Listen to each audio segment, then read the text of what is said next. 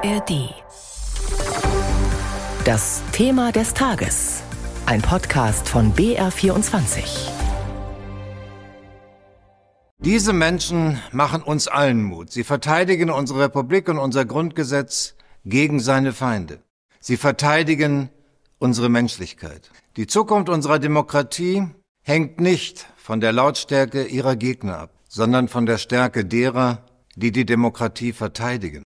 Frank-Walter Steinmeier war das, der Bundespräsident, über die Demonstrantinnen und Demonstranten, die gerade zu Hunderttausenden gegen Rechtsextremismus in Deutschland auf die Straße gehen, und zwar im ganzen Land. Am Samstag waren es zum Beispiel 35.000 in Frankfurt am Main, 30.000 in Dortmund, 9.000 ungefähr in der thüringischen Landeshauptstadt Erfurt, also dort, wo der rechtsextreme AfD-Politiker Björn Höcke bei den Landtagswahlen im Herbst punkten will. Und auch bei uns in Bayern zeigten die Menschen Flagge gegen rechts, zum Beispiel in Würzburg, in Nürnberg, Nürnberg, in Ansbach, in Regensburg. Gestern dann gingen die Kundgebungen weiter, unter anderem mit 70.000 Protestierenden in Köln, 45.000 in Bremen und in München musste die Demo nach einer Dreiviertelstunde ungefähr aus Sicherheitsgründen abgebrochen waren. Mehr als 100.000 Teilnehmerinnen und Teilnehmer waren gekommen.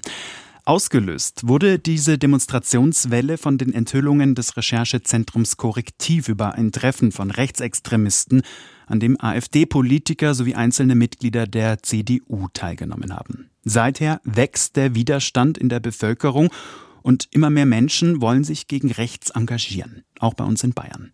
Anna Dannecke hat recherchiert. Helena ist 22 Jahre alt und studiert an der Technischen Universität München. Für sie war die Korrektivrecherche ein Weckruf. Das war einfach nochmal so das Signal, okay, jetzt oder nie gefühlt. So habe ich es auf jeden Fall wahrgenommen. Also es ist auf jeden Fall ein Auslöser gewesen, mich jetzt endlich mal aktiver zu beteiligen, weil mich das so schockiert hat.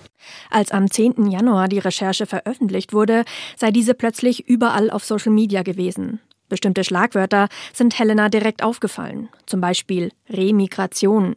Damit beschönigen Rechtsextreme die Vertreibung von Menschen mit Migrationshintergrund. Oder der Masterplan, um Zuwanderer loszuwerden. Oder der Geheimplan gegen Deutschland. Dann habe ich das aufgemacht und ich habe so schnell Gänsehaut bekommen einfach, weil klar, irgendwie ist es mir schon bewusst gewesen, dass es viele Menschen in dem Land gibt, die so denken und irgendwie diese Pläne haben, aber dass es so konkret ausgestaltet wird und dass es so ein Netzwerk gibt und die so organisiert sind, das fand ich total erschreckend. Besonders erschreckend war es für Helena, welche Personen an dem Treffen beteiligt gewesen sein sollen. Neben Martin Sellner, dem früheren Kopf der rechtsextremen identitären Bewegung in Österreich, auch eine Bundestagsabgeordnete der AfD und auch der inzwischen ehemalige Referent der AfD-Chefin Alice Weidel. Eine Gruppe, die laut Korrektivrecherche unter anderem über das Ausbürgern von deutschen Staatsbürgern mit Migrationshintergrund spricht oder wie man die Rechtmäßigkeit von Wahlen anzweifeln könnte. Das macht mir irgendwie ja, Sorge, Angst, auch Wut auf einzelne Leute, ja, dass sie sich so klare Gedanken machen und so davon überzeugt sind, damit durchzukommen und ja, das so aktiv angehen. Für Helena wird klar, sie möchte mehr machen. Sie meldet sich zum ersten Mal bei Fridays for Future, weil sie sich langfristig für Klimaschutz einsetzen möchte und Fridays for Future in München eine Demonstration gegen rechts initiiert. Ich hatte es ja eh schon länger vor, mich zu engagieren und ich dachte, okay, also wann soll bitte noch ein besserer Zeitpunkt kommen als jetzt? Also wie klar soll das Zeichen sein, dass ich mich engagieren sollte? Helena ist nicht die Einzige, die sich jetzt an politische Organisationen wendet. Der Verein München ist bunt etwa spricht in der Woche nach der Korrektivveröffentlichung von dreimal so vielen Anfragen wie sonst. Weil ganz viele Menschen sagen jetzt, ui, ich muss was tun. Ja, also das dürfen wir nicht irgendwie unwidersprochen lassen. Und da ist das Engagement, das Ehrenamtliche bei einem Verein wie München ist bunt, durchaus eine Alternative. Sagt Miki Wengertz, die Vorsitzende des Vereins München ist bunt, am Rande einer Diskussionsveranstaltung im Münchner Hasenbergel. Das Thema Rechtsruck und politische Strategien. Wie sollen demokratische Parteien reagieren? An diesem Abend sind fast alle vorhandenen Stühle besetzt. Ein Drittel der Anwesenden hebt die Hand, als Moderatorin Paula Hoffmann fragt, wer zum ersten Mal bei einer politischen Veranstaltung ist. Zum Beispiel Valentina, die gerade ihren Bundesfreiwilligendienst macht, oder der Schüler Adrian. Ich werde wahrscheinlich unter der Abschlussliste von der AfD. Die AfD ist ja klar gegen Minderheiten, gegen queere Menschen, gegen Leute mit einer Migrationsgeschichte. Ein Rechtsruck ist mit unserer deutschen Geschichte, wissen wir, wie es ausgehen wird oder ausgehen würde. Und das ist eigentlich meine Sorge dass, wenn es weiter in so eine Richtung geht, ja, zu einem Vierten Reich kommen könnte, sagen wir so. Das Publikum besteht vor allem aus Menschen unter 30 Jahren. Sie dürfen abstimmen, über was sie mit den Podiumsgästen diskutieren möchten. Es gewinnt die Frage, ob ein AfD-Verbot angestrebt werden sollte.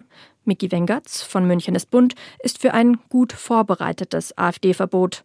Auch die Co-Sprecherin der Grünen Jugend München, Caroline Köster, ist dafür, ein AfD-Verbot zu prüfen. Die AfD darf auf keinen Fall normalisiert werden. Und zeitgleich ist es eben auch wichtig, diesem Rechtsruck den Nährboden zu nehmen, indem man soziale Politik macht. Da erwarten wir, dass die materiellen Ängste der Menschen gelöst werden. Und da erwarten wir auch, dass die Politik nicht immer noch weiter nach rechts rückt.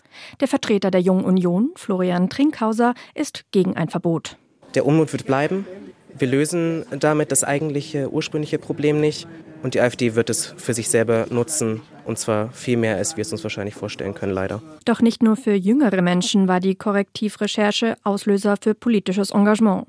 Auch für die 61-jährige Münchnerin Sibylle Dietzel war es der Tropfen, der das Fass zum Überlaufen gebracht hat, wie sie sagt. Ich bin ja in einer Zeit aufgewachsen, in der wir jungen Menschen vollkommen davon überzeugt waren, dass so etwas nie wieder passieren kann. Und was ich halt zunehmend im Laufe der Jahre mitbekommen habe, dass so etwas durchaus sich abzeichnet und langsam wieder Formen annimmt. Sibylle Dietzel hat sich, wie einige andere Frauen, neu bei den Omas gegen Rechts gemeldet. Eine Initiative, die beispielsweise zu Anti-AfD-Demonstrationen einlädt. Ihr Motto lautet Nie wieder ist jetzt. Dietzel kann die Emotionen, die viele angesichts der starken AfD haben, verstehen. Die Wut und die Hilflosigkeit, die, glaube ich, sehr viele Menschen haben oder auch so die Ratlosigkeit, wie man damit umgeht, natürlich fühle ich die auch. Aber ich glaube halt, man muss dem politisch was entgegensetzen. In den vergangenen Tagen sind deshalb in verschiedenen Städten tausende Menschen auf die Straße gegangen. In Köln und Dortmund waren es laut Polizei schon letzte Woche jeweils 30.000. In Berlin demonstrierten 25.000 Menschen vor dem Brandenburger Tor. In Nürnberg waren es unter dem Motto Jetzt kein Fußbreit den Faschistinnen rund 15.000 Demonstrierende. In Regensburg, Würzburg und Erlangen jeweils etwa 4.000 Menschen.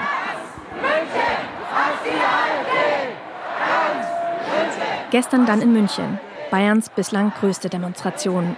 Innerhalb gut einer Woche haben sich über 130 Organisationen, Vereine und Institutionen für die Organisation dieser Demo zusammengeschlossen. Darunter kirchliche Verbände, Gewerkschaften oder Flüchtlingsvereine. Auch Münchner Theater, der Kreis Jugendring oder Umweltorganisationen halten ihre Plakate hoch. Rechts wählen ist so 1933, steht da. Oder es ist keine Alternative, sondern eine Katastrophe. Die Münchner Studentin Helena, jetzt bei Fridays for Future aktiv, scheint überwältigt von ihrer ersten Woche politischen Engagements. So total wild. Ich bin ja wirklich ins kalte Wasser geschmissen worden und gleich irgendwie so eine große Demo.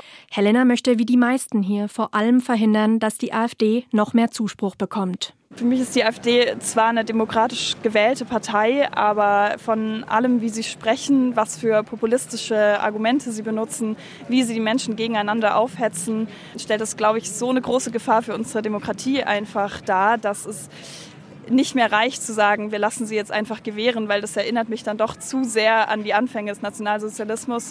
Die AfD steht im aktuellen Bayern-Trend auf Platz 2 mit knapp 15 Prozentpunkten.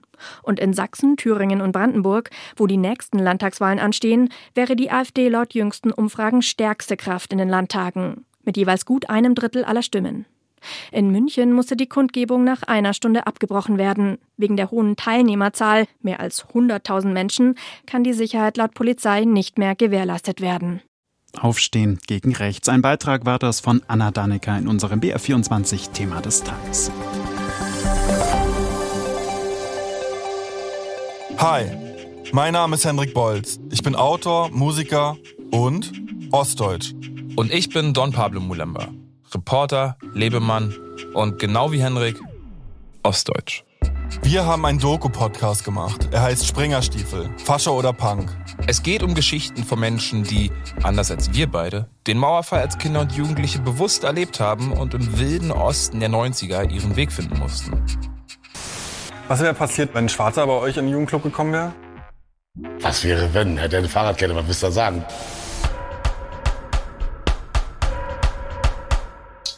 Es geht um Geschichten wie die von Christian, der sich als Teenager der rechtsextremen Skinhead-Szene angeschlossen hat und 25 Jahre später endlich darüber sprechen will.